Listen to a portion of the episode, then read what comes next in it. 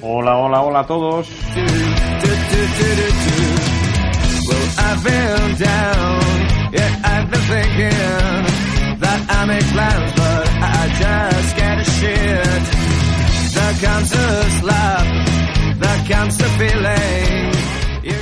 Arrancamos un nuevo programa de Road to Euro 2016, esta vez eh, sin David de las Heras a los mandos. Me ha tocado a mí, un servidor, Jaime Bonnail.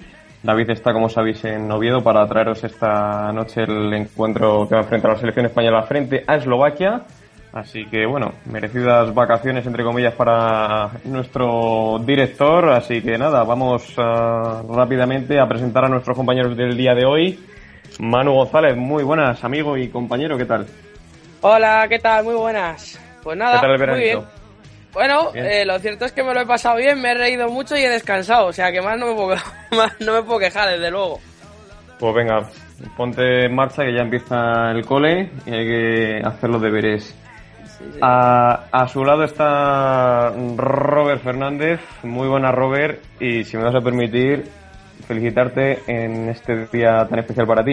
Muchas felicidades, compañero y amigo. Sí, sí. Muchas gracias, Jaime. Muchas gracias a, a- a todos y, y, bueno, un placer estar aquí un sábado que sí, 22 años cumplo ya. Así que bueno, eh, a disfrutar el día. De momento va bien la cosa. Bueno, el día viendo fútbol, entiendo, ¿no? Sí, pues hay Eurocopa, así que a ver un ratito el fútbol y luego ya a salir por ahí. Muy bien, y María Candelario, muy buenas. María, ¿cómo estás? Hola, hola, muy buena Jaime. ¿Qué tal por Barcelona? Por Barcelona muy bien, la verdad fue corto, cinco días nada más, pero no me puedo quejar. Bueno, pues eh, vamos a entrar ya en materia. Just a little giving. There's only panic and there's down. So just come ahead. Look for my face. We'll say that there's love here and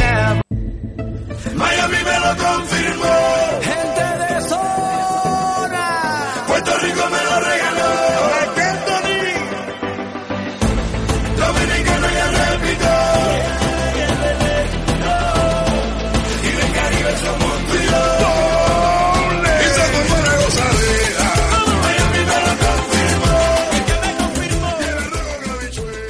Esperemos que hoy la selección española pueda conseguir el triunfo ante Eslovaquia. Ya sabéis que lo podéis seguir aquí en DEN FM, narración a cargo de nuestro director David de las Heras, que yo creo que en, en Oviedo la verdad es que lo está pasando estupendamente.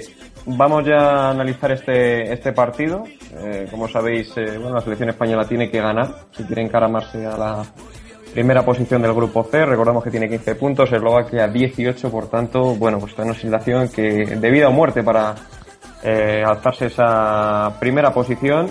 Y bueno, antes de dar paso a la pequeña tertulia, vamos a ver qué nos cuenta mm, David de las Heras desde Oviedo sobre este, este encuentro. 2016. Espero que Jaime Bornell esté mi altura como director, aunque en persona soy yo un poquito más alto, pero bueno, eh, como director radiofónico yo creo que estamos más o menos a la par. Eh, no podemos estar en directo debido a que estamos en el estadio Carlos Tartiere de Oviedo, en ese estadio donde se jugará esta noche el España Eslovaquia y en ese estadio donde ayer estuvo también entrenando la selección española y también tuvieron la rueda de prensa pertinentes y previas a ese partido. Comentar que la selección de Eslovaquia pues no se mojaron ni un poquito. Fue el seleccionador Koza aquí el lateral derecho Pekari, que el del Hertha de Berlín a la rueda de prensa y dijeron pues nada, que los españoles eran muy buenos, que lo intentarían ganar, que ya verían como el plan de partido según fuera avanzando el encuentro y no se atrevieron a develar ningún once, así que tampoco hubo mucha mucha intríngulis, ¿no? No hubo mucho mucha chicha en esas declaraciones de los jugadores y el entrenador eslovaco y por otro lado España pues habló Cazorla, Iniesta y Vicente del Bosque y sí se mojaron un poquito más. Cazorla dice que Diego Costa espera mucho, que ya ha hablado con él y que está muy motivado. Iniesta, pues por otro lado, también comentó pues que los eslovacos son un equipo que un poco rocoso, un equipo que le, le gusta salir salir a la contra, va a estar encerrado y que sabe que va a ser un partido difícil, pero que van a intentar conseguir la victoria y que él cree que se va a poder conseguir. Y por otro lado, Vicente del Bosque reiteró su apoyo en la convocatoria a Diego Costa y también dio la trascendencia que se merece al partido de esta noche ante Eslovaquia, debido a que es un partido duro y bueno, que lo viviremos en DMFM esta noche a partir de las 9 menos cuarto, recuerden, lo podremos estar escuchando por aquí, supongo que conectaremos antes eh, con Pablo Sánchez, el chaval aquí de Oviedo, el narrador del Oviedo de DMFM, que está ahí conmigo pasando los días de lujo, la verdad que nos estamos pasando bien, está siendo un guía espectacular, me está llevando, ayer fuimos a Gijón, mira, con la estatua de, Manuel, de Manolo Preciado, el Molinón, precioso todo y, hoy pues bueno iremos a ese Carlos Tartiere de nuevo al que estuvimos ayer que es un estadio enorme para un equipo que yo creo que se merece estar en primera división porque tiene afición y tiene ganas yo creo de estarlo y más con ese pedazo de estadio Jaime un estadio de los de los buenos. Así que nada comentaros eso que España Eslovaquia y que nada que seguiremos por aquí. Cualquier cosita pues os informamos. En cuanto a lo, al once de España yo creo que está bastante claro que va a jugar en portería Casillas línea de cuatro para Juan Fran Ramos Piqué y Jordi Alba, doble pivote para Sergio Busquets y Cazorla, me parece a mí, puede que tres no pero yo creo que Cazorla está bastante claro. El enganche va a ser Andrés Iniesta y la línea de tres va a estar formada por Pedro, Diego Costa y David Silva, que el otro día tuvo problemas en el entrenamiento, pero yo creo que se ha recuperado al 100% porque ayer ya pues estuvo en ese entrenamiento sin ningún problema. Así que eso es todo por aquí, Jaime por Oviedo. Te mantendremos informado de todo lo que pasa y no se olviden esta noche de poner DMFM a las ocho y media para empezar a escuchar esa previa del España-Eslovaquia, que será a las nueve menos cuarto, desde el Carlos Tartiere de Oviedo. ¡Un saludo! Un saludo para ti también, David. Eh, bueno, compañeros, ya habéis escuchado las alineaciones. España obviamente saldrá con todo, saldrá a ganar. Mm, abrimos un debate. Eh, Diego Costa, sí o no, Manu, empezamos por ti. Bueno, mmm, depende. Yo creo que para ciertos partidos Diego Costa es un jugador que hace falta, un jugador necesario y creo precisamente que para el partido de hoy lo es, porque España se enfrenta a una selección que no le gusta.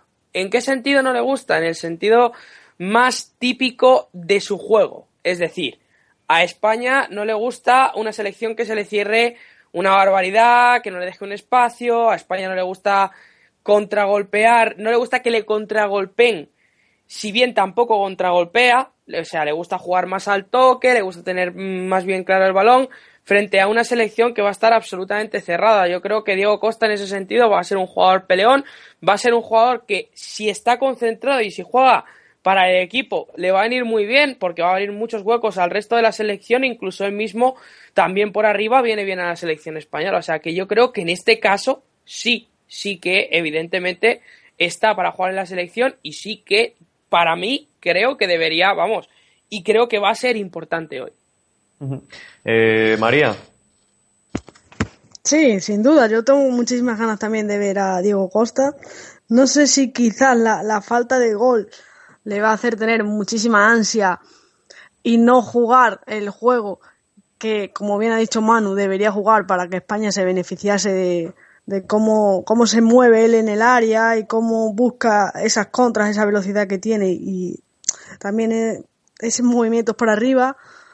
Pero sin lugar a duda, a mí mm, me chirría un poco que quizás no juegue Vitolo, ¿eh? Yo creo que, que Vitolo. ¿Y eso? Eh, yo creo que Vitolo lo haría bien en este partido porque contra Eslovaquia eh, yo veo que em, esa rapidez que tiene Vitolo por, por banda le podría venir bastante bien a España en este partido que para mí se necesita más el plan B que, el plan A. Mm, bueno, yo no sé cómo estará Eslovaquia, Robert, pero ya nos ganó en el partido de, de ida eh, 2 a 1 y no sé si hay que temer a esta selección, ya lo comentamos la semana pasada, lo, que trae, lo que tiene, pero vamos, Eslovaquia a mí personalmente no me debe dar ningún miedo, ¿no, Robert? No, a ver, es, es una selección que tiene jugadores, lo que dije el sábado pasado, que como Hamsik, como eh, Nemec, o sea, tiene cositas, pero tampoco es una selección tan compacta como para que España no pueda ganar. O sea, además tiene las bajas de Skertel y Kuchka para, para hoy. Es decir, el, central, digamos, titularísimo y uno de los centrocampistas titularísimos del 11. Con lo cual, eh, yo creo que, eh, vamos, no creo que España tenga demasiados problemas en ganar hoy. Encima juega en casa, eh, el Tartiere yo creo que va a apretar y, bueno, pues en teoría debemos ganar y, que España se ponga con 18 puntos, ¿no? Yo creo que todo lo que no sea ganar sería una sorpresa bastante grande y la verdad es que España se complicaría la, clasificación porque Ucrania juega ante Bielorrusia en casa y, y no creo que tampoco pierda ahí, ¿no? Entonces, bueno, yo insisto en que Eslovaquia es eso, tiene cositas, pero tampoco es un equipazo que nos pueda poner las cosas difíciles. Hombre, viendo los últimos partidos de España, ¿no? En esta fase clasificatoria para la Eurocopa 2016, el último encuentro fue un 0-1 frente a Bielorrusia y el anterior un 1-0 frente a, frente a Ucrania. A esta selección Manu quizás le puede faltar gol, ¿no? Bueno, bien es cierto que 3-0 ante, ante Bielorrusia en, en noviembre del año pasado, luego 0-4 ante Luxemburgo en, en octubre y, pero este año lo que se dice gol, ¿cuál es el problema de España? Bueno, eh, yo creo fundamentalmente que mm, España tiene el problema del que hablaba María, y es que el plan B eh, se utiliza menos de lo que se debería de utilizar y en menor medida en cuanto a este y en mayor medida en cuanto a este tipo de equipos. Es decir, si tú estás jugando contra una selección que sabes que se te va a cerrar, que sabes que no te va a dejar espacios, que sabes que vas a tener que tener mucha paciencia para tener el balón, si tienes el balón que vas a tener que tocar, etcétera, etcétera, etcétera, hay que buscar variables. Hay que buscar variables, hay que buscarlas rápido. Es decir, si tú estás viendo que esta selección con un doble pivote, que es con lo que supuestamente va a salir España, es una selección a la que le falta algo, chispa, quita el doble pivote, pero ¿por qué no? Se va a poder quitar un doble pivote y se va a poder poner jugador más de ataque, por ejemplo, habla ella de Vitolo, es un ejemplo. O sea, jugadores que, que cambien el, el, biorritmo del partido. Por eso digo yo también lo de Diego Costa. Porque es un jugador que al final te puede cambiar el ritmo del partido. Porque es un jugador que te puede pillar en un, en un, en un espacio, por así decirlo, en una, en un balón en el que, por ejemplo, sale bien eh, Eslovaquia, recupera España rápido y sale de nuevo, contragolpea y, que le caiga a Diego Costa. Por eso digo que realmente le viene bien. ¿sí? ¿Y, si, ¿Y si Diego Costa sale rana otra vez hoy? ¿Qué pasará? No lo sé. Yo, yo, yo espero que no. Pero no por nada, sino porque yo a Diego Costa el, el año pasado lo decía y, yo lo sigo creyendo firmemente. Se le hacen demasiado largas las temporadas. A Diego Costa le pasa que los seis primeros meses de competición está increíble y que el tramo final de la temporada es un cuesta arriba, cuesta arriba, cuesta arriba, empieza a perder, empieza a tener lesiones, sobre todo muchas lesiones musculares, es un jugador que es propenso a tener lesiones musculares y que no sabe controlarlo, es una cosa que no sabe controlar, entonces yo creo que ahora físicamente está bien, creo que va a tener una selección detrás que le va a poner muchos balones y vamos a ver si tiene la suerte de aprovechar alguno. Bueno, el otro día salieron unas declaraciones, una entrevista de, Vicente del Bosque en la, en la sexta, en la que decía que tenían que haber traído a Víctor Valdés por hacerle un favor porque está en un momento realmente no muy bien, lo está pasando mal en, en Manchester. Eh, María, ¿cómo ves el tema Víctor Valdés? ¿Tú crees que debería haberle llevado eh, Vicente del Bosque a esta convocatoria más que nada para hacerle un favor? Hombre. En el tema personal.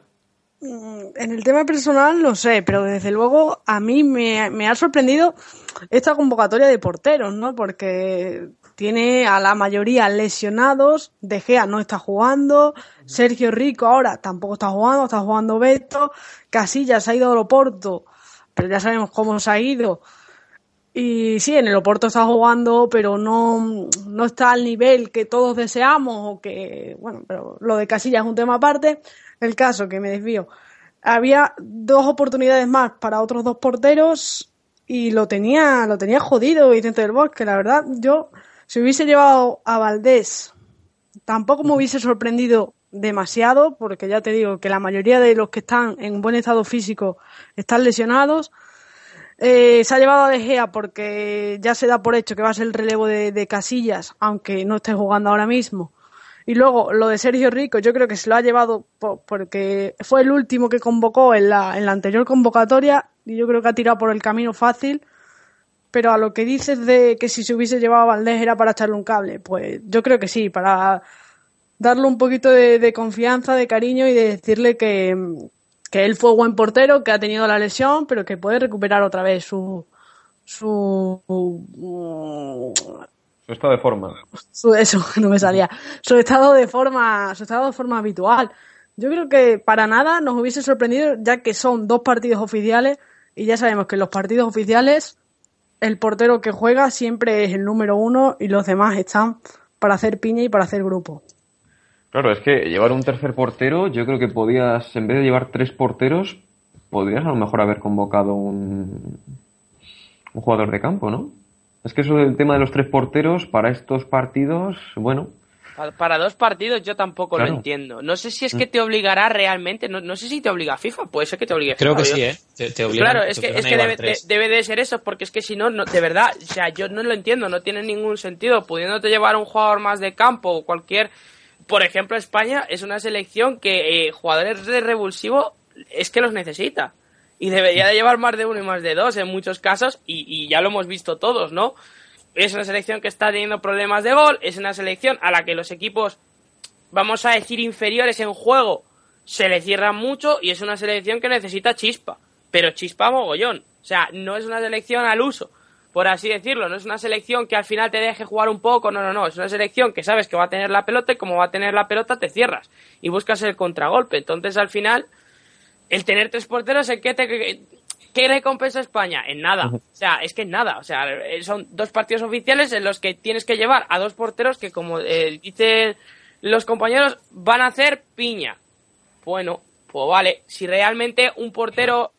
Mm, mm, es que en, en realidad es todo. Te pegas el viaje, la concentración, etcétera, etcétera. Te guste más o menos, evidentemente es una paliza yo es que yo no lo entiendo, sinceramente, el que te tengas que llevar tres porteros. Claro, y luego además, ¿para, qué no juegues?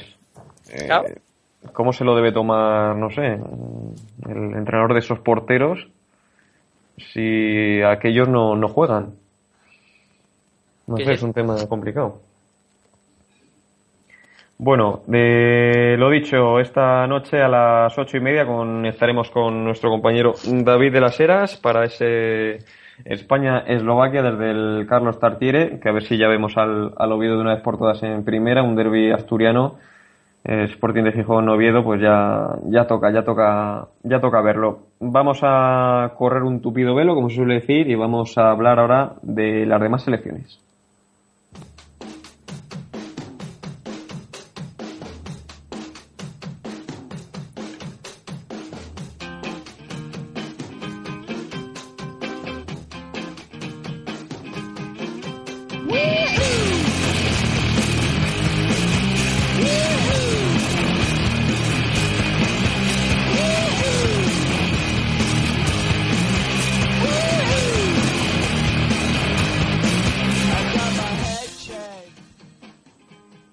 Recordar que el jueves y el viernes, pues bueno, se han disputado algunos partidos, eh, concretamente el grupo A, grupo B, grupo D, grupo F y grupo H. Y bueno, para contarnos qué ha acontecido en estos encuentros, también David de las Heras, que como sabéis lo hace de todo, es un hombre multiusos y nada, a ver qué nos cuenta nuestro compañero David y sobre todo la previa de, la, de esta jornada, del resto de, grupos.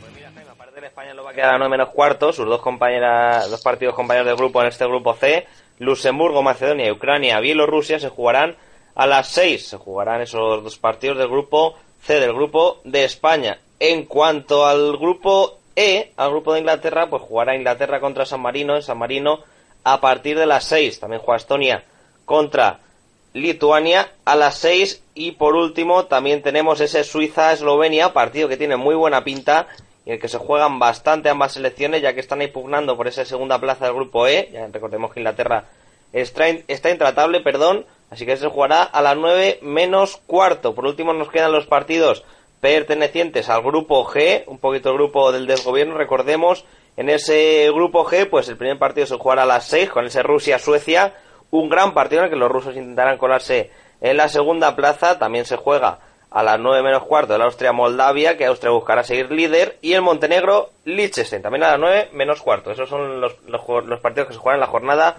de Euroqualifiers de hoy.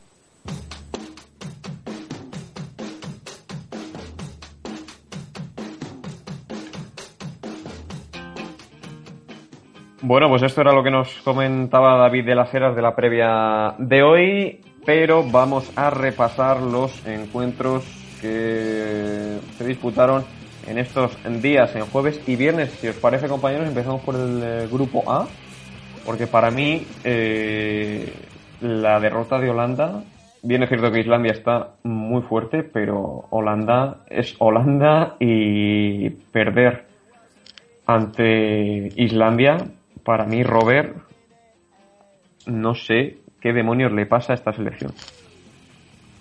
Pues yo tampoco. O sea, es que la verdad es que yo pensaba que había sido un, bachecillo tonto de esto que, bueno, puedes esperar un partido con República Checa o tal.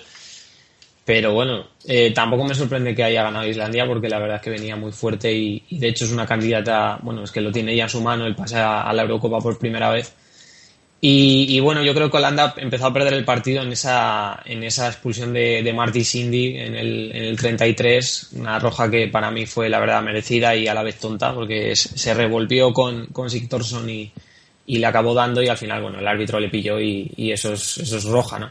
Y luego, bueno, también empezó Robben antes que la, que la expulsión, que fue una lesión, lo del jugador del Bayern, que, que bueno, una más, ¿no? De, de que, por desgracia se, se, rompe mucho este, este chaval que, que, bueno que podía ser de, de los mejores del mundo y, y, bueno pues las lesiones no, no se lo permiten. Y, y bueno eh, no estuvo acertada cara a puerta Holanda. Eh, yo la vi muy nerviosa. Es verdad que tuvo bastantes ocasiones y dominó el partido pero la vi muy muy espesa y, y, bueno Islandia una, una que tuvo eh, penalti el, y lo marcó Gylfi Sigurdsson el jugador del Tottenham de perdón del Swansea ahora Y, y, bueno, pues Islandia que con 18 puntos está ahí líder y, y yo creo y, que se va a mantener y, ahí. que porque... se va a meter. Y que se mete, sí, sí, ¿eh? claro. que se mete seguro, vamos. O sea, yo lo garantizo. Yo, Robert, no sé si estarás bueno. conmigo. La segunda parte de Holanda. O sea, la segunda parte de Holanda, con toda la sinceridad, ¿eh? Es como para apercibir a tres o cuatro jugadores y a otros tres o cuatro no volverlos a traer. Sin ningún tipo de duda. O sea, en el minuto 57 de partido, ver a Holanda no ir a presionar cuando está palmando un partido, porque está palmando un partido, o sea, estás perdiendo un partido importantísimo para tus intereses, para clasificarte, ojo, que estamos hablando de la posición en la que está hablando ahora mismo, para clasificarte. No estamos hablando ya ni de ser primera de grupo porque Islandia está donde está. O sea, estamos hablando para meterte. Y no ir a presionar a la defensa de una Islandia que estaba andando, porque estaba andando. O sea, el segundo tiempo de Islandia, a partir del minuto 60-70, lo juega andando, prácticamente andando. Y ver a una selección perdida por el campo, apática, difusa, que no mordía, que no presionaba, que no eh, ayudaba, que no tenía ideas. O sea, no estamos hablando de jugadores, yo qué sé, estamos hablando de un Memphis Depay que está en el Manchester United maravillosamente bien. Estamos hablando de un Arjen Robben que es cierto que jugó una primera parte hasta que se lesionó, pero que es un gran jugador. Estamos hablando de un Quincy Promise que es una bala. Estamos jugando, estamos hablando de jugadores que evidentemente tienen un nivel bastante alto, a mi parecer, que están bastante por encima de los jugadores islandeses y que en general, ya no solo en juego, que sí que es cierto que lo de Martin Cindy no ayudó, que por cierto, para mí lo peor, sin ningún tipo de dudas de Holanda, es lo de la defensa, que es calamitosa la defensa de Holanda, calamitosa, es sin ningún tipo de duda la inoperancia, inoperancia absurda de, del partido, de, de, de un partido en el que se está jugando la vida. O sea, un equipo sin alma ninguna. ¿No, ¿No, crees, Manu, que hay una revolución de, de, los pequeños, de las selecciones más, más débiles? Si te das cuenta, grupo A, grupo B, grupo C, Islandia, Gales y Eslovaquia líderes, por ejemplo. Que sí, que sí, que sí, que sí, que sí. Es, eh, a ver. ¿A, a, qué, ¿A, qué, se puede deber eso? Fundamentalmente a lo que mmm, tantas veces repetimos y tanto llamamos globalización. Fundamentalmente a que ahora mismo en Europa eh, hay muchos jugadores de muchos lugares, eh, muchos sitios y que todos o prácticamente todos están jugando en ligas importantes o muchos de ellos están jugando en ligas importantes y que al final esa calidad suma, no resta, suma. Aparte de la gente que se marcha a otros países a enseñar, a adoctrinar, etcétera, etcétera. Talento hay en todo el mundo. Eso está claro, no solo en un sitio ni en dos, lo hay en todo el mundo. Y, y esa es la suerte y es el motivo por el cual hay muchas selecciones de un nivel quizás inferior o que estaban en un nivel quizás inferior que poquito a poco se van equiparando. Bueno, eh, yo por ejemplo lo de Malta, o sea, estamos viendo sufrir a selecciones con Malta. Ojo, ¿eh? Y no estamos hablando de que sea una selección tremendamente potente, pero ya hay conceptos, ya hay cosas, y eso es importante. Y claro, es una es también otro de los motivos por los que yo no entiendo lo de Holanda. O sea, si tú estás viendo que el fútbol está como está ahora mismo, tú no puedes salir una segunda parte realmente mm, como salió Holanda. Es que eso, o sea, es que no puede salir una segunda parte como salió Holanda, porque Holanda no salió a ganar el partido. No salió en la segunda parte a ganar el partido. Es más, no salió a intentar empatar el partido. Y es, es lo que a mí me sorprende mucho de, de una selección como Holanda. Bueno, eh, en este grupo también se disputaron el eh, República Checa-Kazajistán. Venció el combinado checo con dos goles. Lo pasó mal. De, sí. Lo pasó mal. De, de Milan Skoda. Mm. Skoda que no, no estaba contando nada y en su segundo partido metió dos goles. Mm. Y no contaba nada. Además salió de, de, suplente, ¿no? Sí, sí, sí, salió de suplente, entró al partido y lo cambió. Además lo cambió absolutamente el partido porque era un partido en el que se estaba chocando contra un frontón constante la República Checa, que tampoco es que tenga ahora mismo jugadores para tirar cohetes, pero evidentemente mejor que Kazajistán es. Y cuando salió Skoda, lo cierto es que estaba en racha, está en racha en su competición y entró y, le dio un, aire distinto. El primer gol, sin ir más lejos, para mí es un gol de fe, total y absolutamente. Porque es un balón en el que, en el que le meten un centro y, entra como un, como un camión. O sea, mm, sobrepasa a dos jugadores de Kazajistán, pero por mucho. O sea, es un golazo, es un gran gol de cabeza. Y luego también eh, ese Robert, ese Turquía 1, Letonia 1. Yo sigo esperando a Turquía. Yo creo que desde el Mundial 2002, en el que quedó tercera, sigo esperando a Turquía. Eh, empató uno, gol de Inan para los turcos y Sabala para, para los letones, pero también cuesta, cuesta verle, ¿eh? Está muy mal, Turquía está muy mal. O sea, ha hecho, lleva una clasificación muy regular eh, el otro día eh, perdió el empató el partido en el 91. O sea, es que se deja puntos en campos, es que, pues eso, donde tenía que ganar, ¿no? Porque es que, joder, que te, que te empate Letonia en casa. Es que si, si llega a ganar Robert, estaría tercera y Holanda quedaría fuera. Sí, sí, es que creo que Turquía empató allí en Riga, luego eh, ganó a Kazajistán en casa, luego empató contra Holanda, luego ganó a Kazajistán por la mínima y, y el empate del otro día. O sea, es que es lo que dices, si hubiera sacado esos puntos ante, ante, ante Letonia en los dos partidos, es que estaría es que estaría arriba, o sea, estaría tercera efectivamente. Y, el otro día a mí no me gustó mucho cómo jugó, es verdad que tuvo dominio por, por equipo, pero eh, no, no me no, vamos, no me llama ya, Turquía no me llama. No, no nadie, la verdad. Bueno, el grupo A que queda liderado por Islandia con 18 puntos, y de República Checa con 16. En tercera posición quedaría Holanda con 10 puntos. En cuarta Turquía con 9. Letonia en quinta con 4. Y cerrando la tabla Kazajistán con un punto. Pasamos al eh, grupo B. Un grupo, pues bueno, en el que Gales, la sorprendente Gales de Gareth Bale, eh, lidera gracias a una victoria sobre Chipre por 0-1 y también le vuelve a acercar a, la Eurocopa, mano. Marcó tu amigo Gareth en el 82. El compañero, sí, sí, es un gran gol, es un gol de fe. De todas las formas, el partido fue bastante malo, ¿eh? eh y no por. Y no precisamente por. por. por. por porque los dos equipos impusiesen, no. O sea, no porque un equipo fuese muy superior al otro y. No, no, no fue porque realmente los unos no ofrecieron nada y los otros, que eran los que tenían que ofrecer, Gales en este caso, fue un equipo bastante ramplón. Es decir, jugó a lo mínimo de lo mínimo, estrellándose una y otra vez contra una defensa que realmente le daba todas las facilidades del mundo, con un Gareth Bale que empezó muy adelante, se fue echando atrás, al final jugó, juega de lo que quiere en esa selección, mm. juega de lo que quiere, es decir, yo creo que terminó en el, está tan desesperado que en el minuto, yo no sé si en el minuto 47 o 48 del partido, le empecé a ver cerca del mediocentro. O sea, hasta eso llega Gareth Bale ahora mismo. Y él y Ramsey, pues bueno, se bastaron. Yo creo que se bastaron. Realmente es un centro que le queda a la cabeza a un jugador que, pues eso, físicamente es un portento. Y, la verdad es que es un golazo, porque otro gol de fe.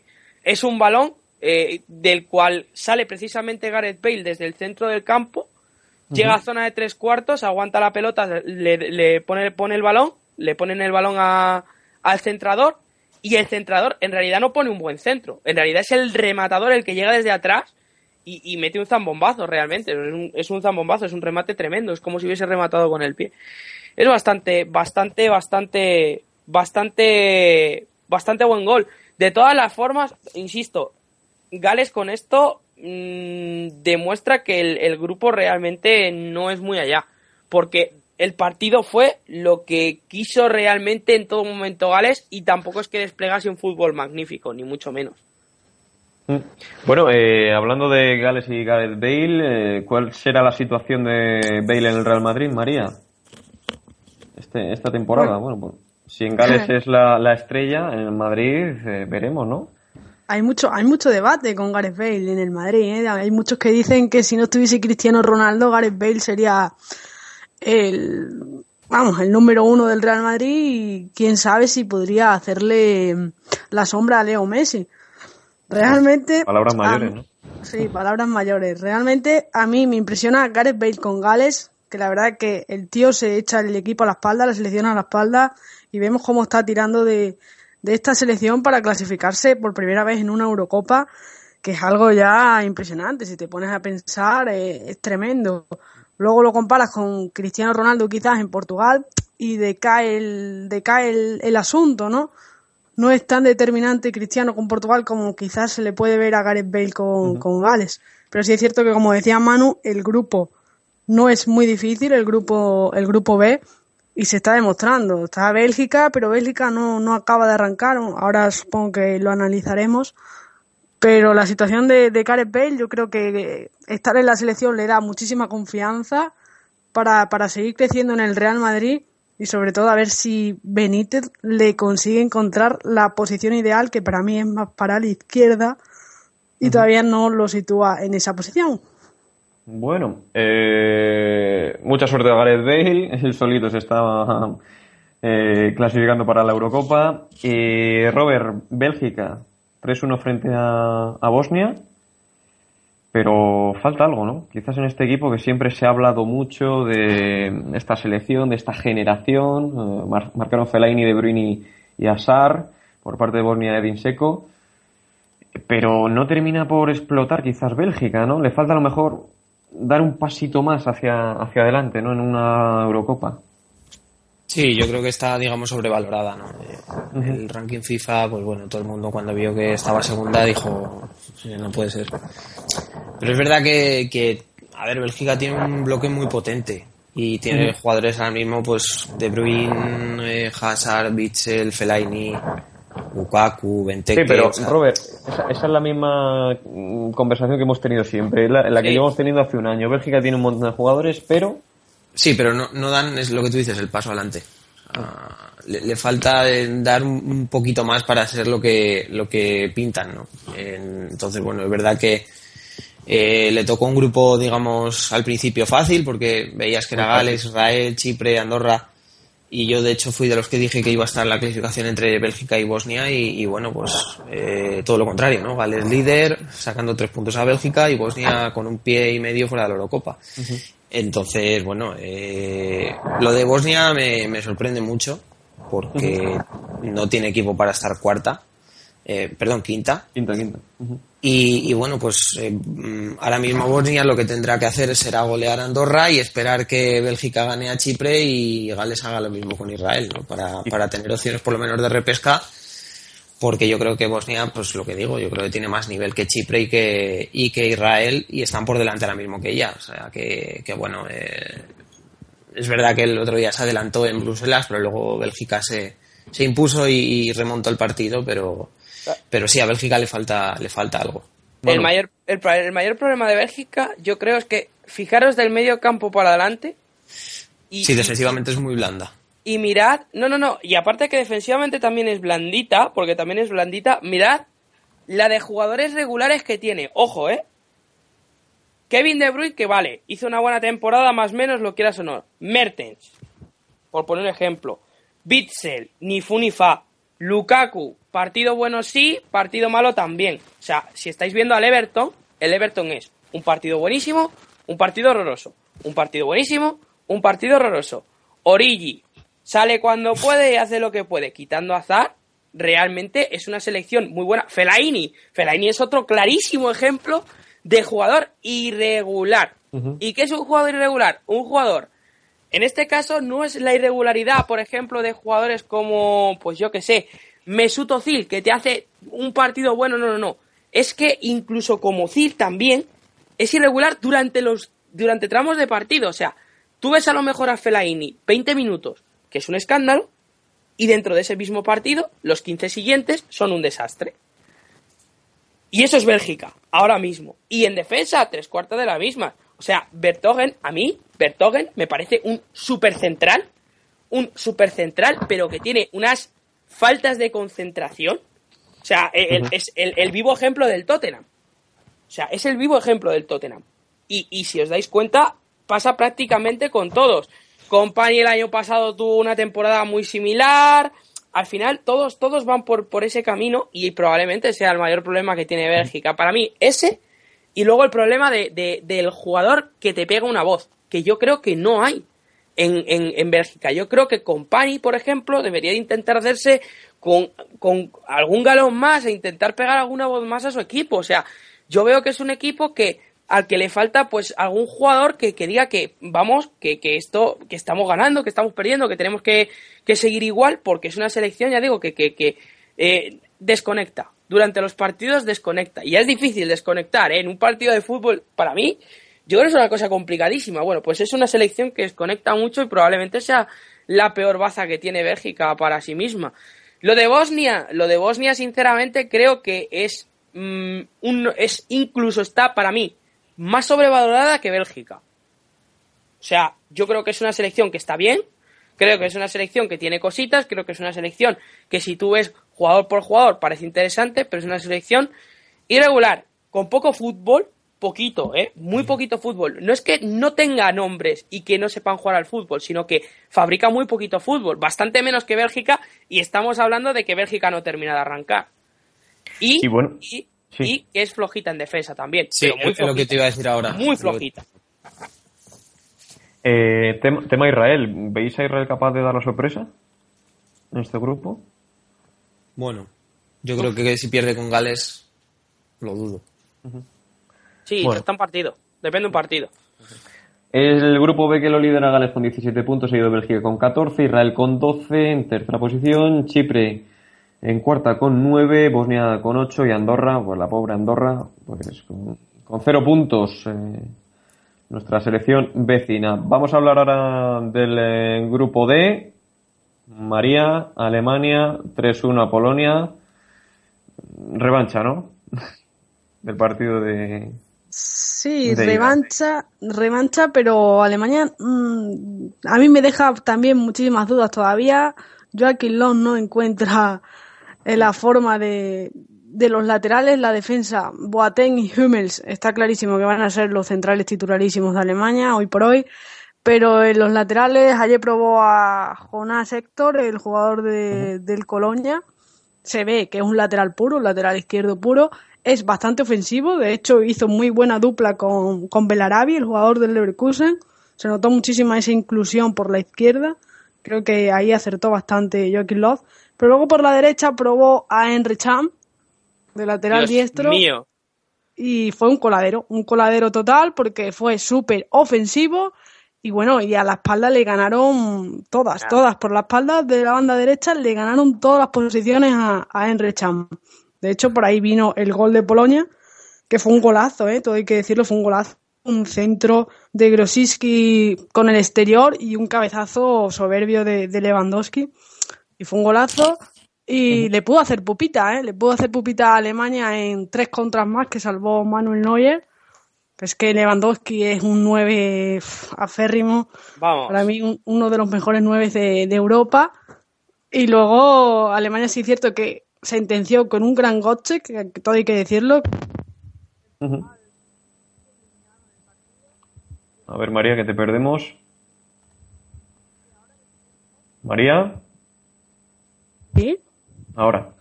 Que no te escuchamos. Ahora. Decía que, que también fue Gotze, que tuvo un partido bastante iluminado. El chaval tuvo el olfato volador muy apetecible, marcó dos goles, el primero un golazo y el segundo bien de rebote, pero se le vio bastante activo, ya que Joaquín Love, también otra cosa sorprendente, es que no hizo cambios, o sea, hizo un cambio obligado por lesión, que fue el de Belarabi por Gundogan, y luego ya casi en tiempo añadido cambió a Gotze para meter a Podolski. Algo- Lo, lo- lo de Podolski también. En fin. Lo de Eh, Podolski, Podolski tampoco lo entiendo. no lo entiende, no lo entiende nadie en Alemania, la verdad. Que siga yendo no Podolski, no, lo entiende sentido. nadie. Lo único que se puede achacar, que es un jugador que con la selección siempre ha tenido mucho gol, y es lo único, lo único que se le puede abrir de esperanza para, para ver que lo convoca Joaquín Love, pero la verdad que es súper sorprendente con todos los jugadores que tiene Alemania, el, del mismo perfil que Podolski, que siga yendo Podolski con la absoluta. De todas las formas, em, yo no entiendo, aparte de lo de lo de, lo de Emre Can, o sea, me sobrepasa. Yo la- la- la- las ideas de, o sea, ¿cómo puedes poner a un centrocampista? Estamos hablando de un centrocampista puro de lateral. Es que, es que, en fin, ni pies ni cabeza. Para mí ni pies ni cabeza, ¿eh? Por mucho que en No. otros equipos haya jugado de eso, para mí ni pies ni cabeza. De primera es eso. Pero es que No ya lo sé. ha probado. O sea, también Sí, lo ha probado no. con Rudy del Hoffenheim, que también es centrocampista y lo ha probado de lateral derecho. O sea, que no da con la tecla ahí. Ha jugado Mustafi, ya vimos a Mustafi en el Mundial. Uf, La baja de, de Philip Lam le está volviendo loco a Joaquin Love en vez de llevarse a un lateral puro, que los hay, ¿eh? Los hay. En Alemania, bueno, está Schul, está Jung, está Jamsenk. O sea, verlos los hay, pero mm, Joaquin Love no, no confía en ninguno y sigue ahí poniendo probaturas con centrocampistas de laterales. Eso por un lado. Y por otro lado, luego tienes eh, que yo tampoco entiendo lo del F en cuanto a los cambios. Porque yo no creo que tenga una selección como para no poder hacer cambios. Yo qué sé, sacar a Kramer, sacar. No sé.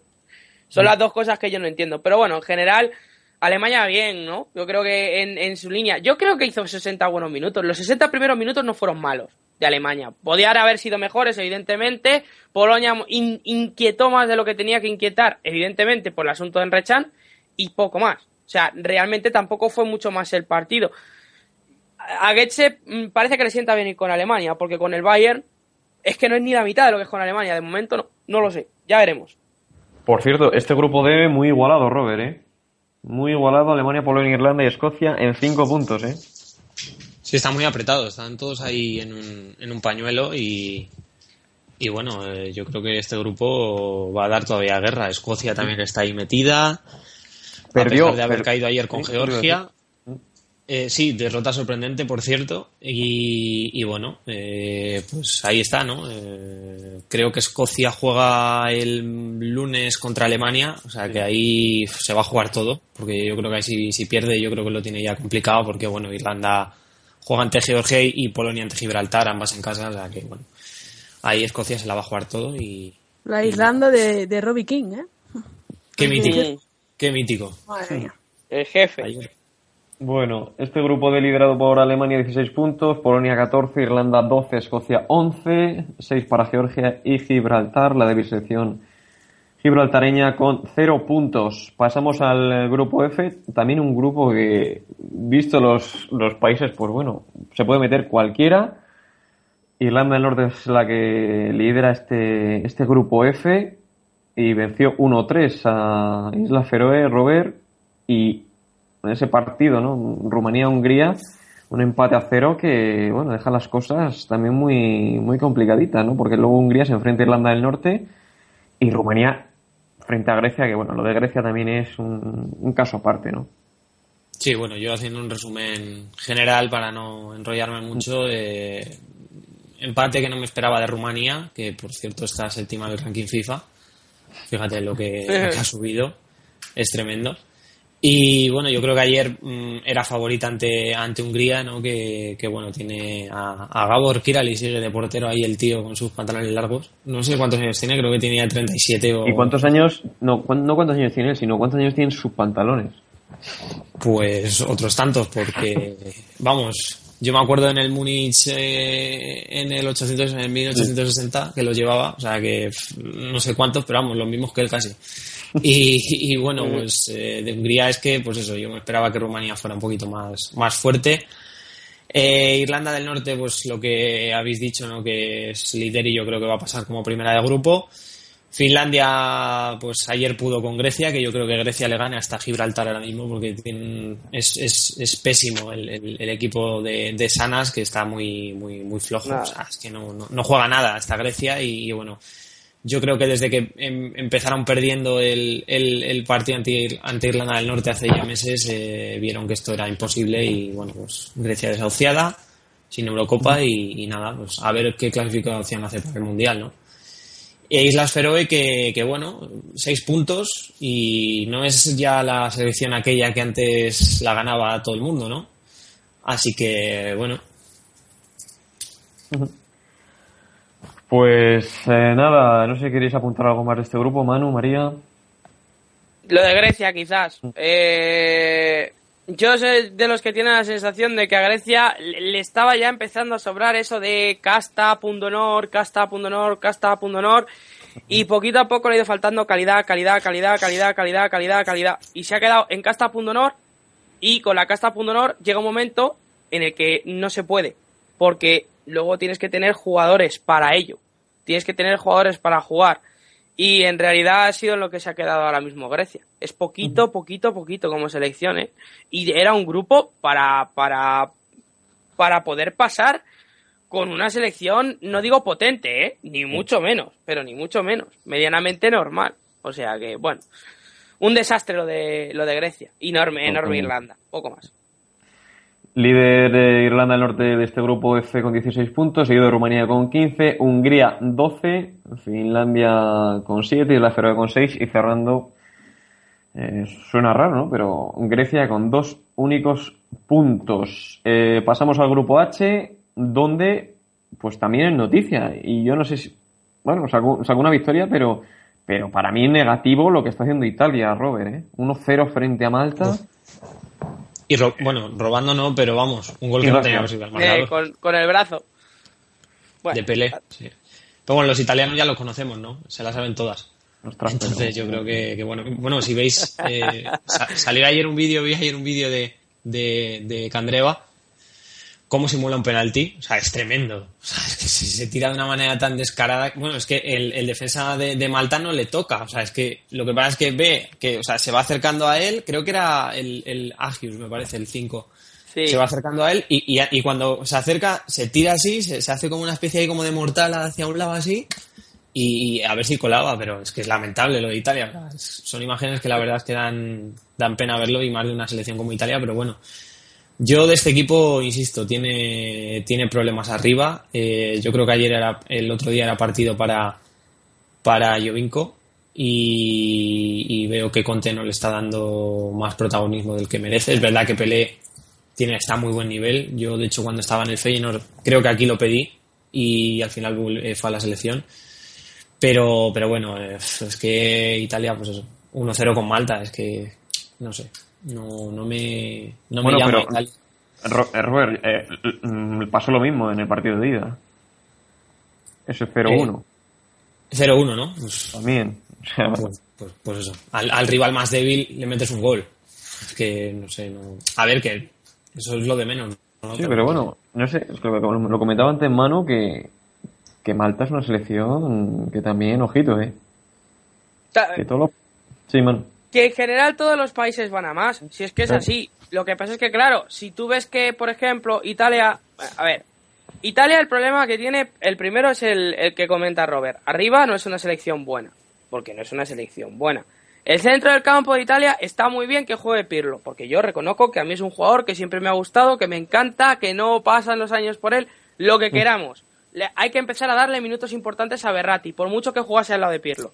Hay que empezar a darle más galones a Berratti, porque es que da la sensación de que al final va a tener Pirlo 45 años y va a estar en el centro del campo de Italia, le van a dar todos los balones y va a ser el que lleve la manija del equipo o el que intente llevar la manija del equipo como pueda. A mí Italia me pareció una, una selección ramplona, lenta, sobre todo lenta. ¿Y cuándo fue más lenta? A la hora de sacar la pelota. ¿Casualidad? Yo no lo creo. O sea, no Pero- solo es Pirlo, o sea, son más cosas, pero fundamentalmente yo creo sobre todo que es una selección que tiene que tirar ya de, de otras cosas. Y yo creo que tiene jugadores por todos. O sea, Gaviadini es un gran jugador. Por ejemplo, que estuvo jugando y no lo hizo del todo mal. De, de Gaviadini precisamente sale el centro del gol. Eh, em, no, de Gaviadini salió un disparo sensacional a la cruceta. No sé si os acordáis. Pega un, un- le pega un, El- un leñazo con efecto y es, es- está a punto de marcar un golazo, pero un golazo, ¿eh? El gol llega de Candreva.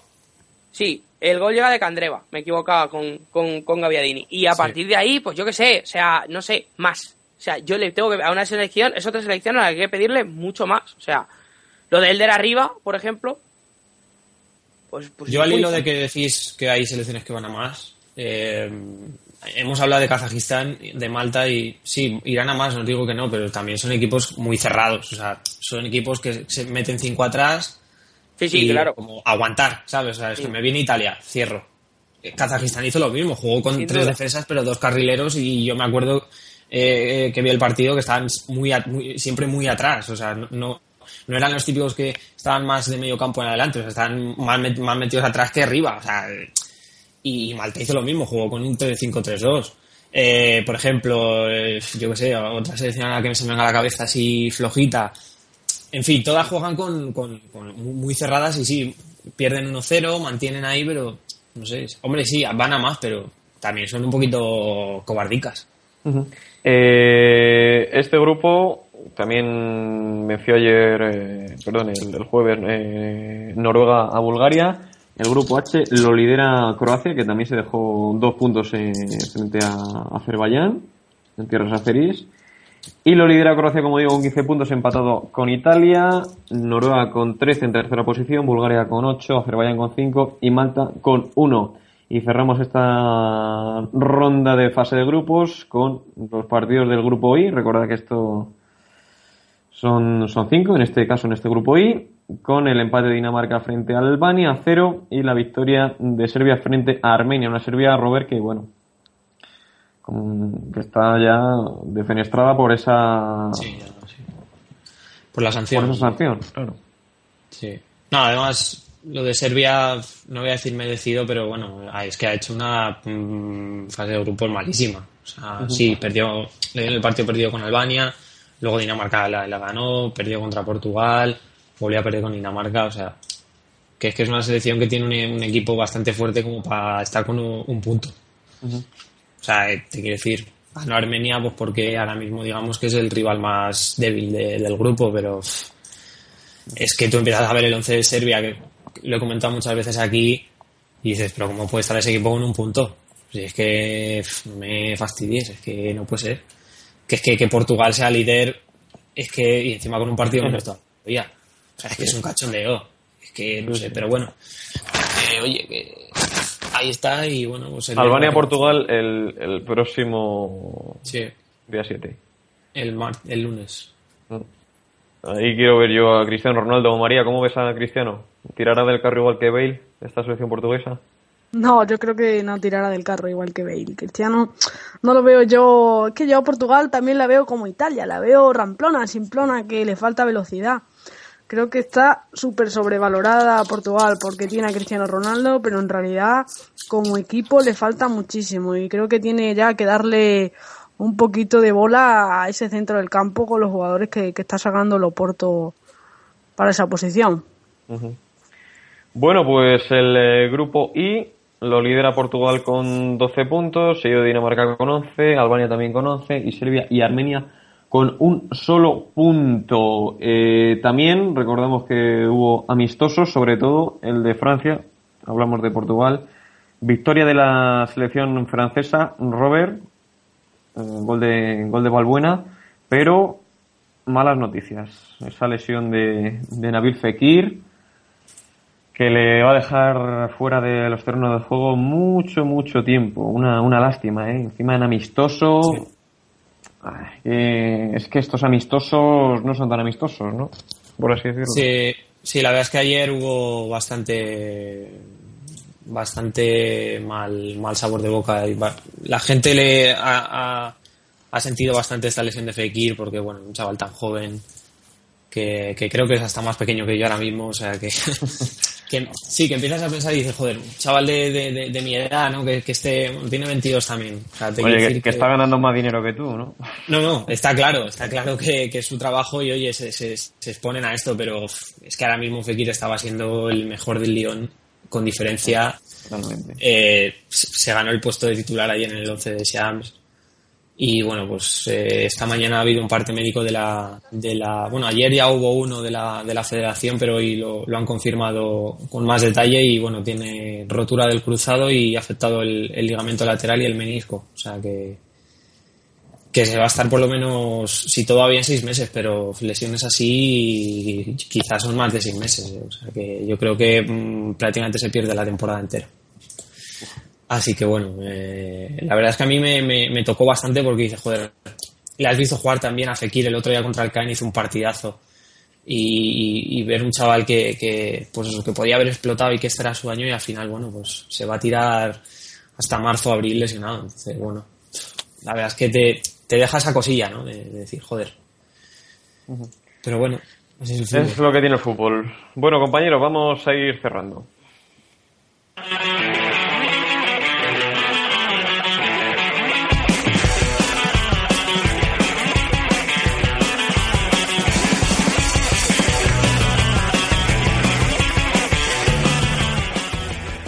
Manuel González, muchísimas gracias, amigo, por estar aquí con nosotros en Rose.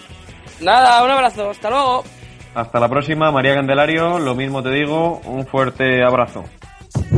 Gracias a vosotros, hasta la próxima. Y Robert Fernández, que hoy celebrará su cumpleaños a lo grande.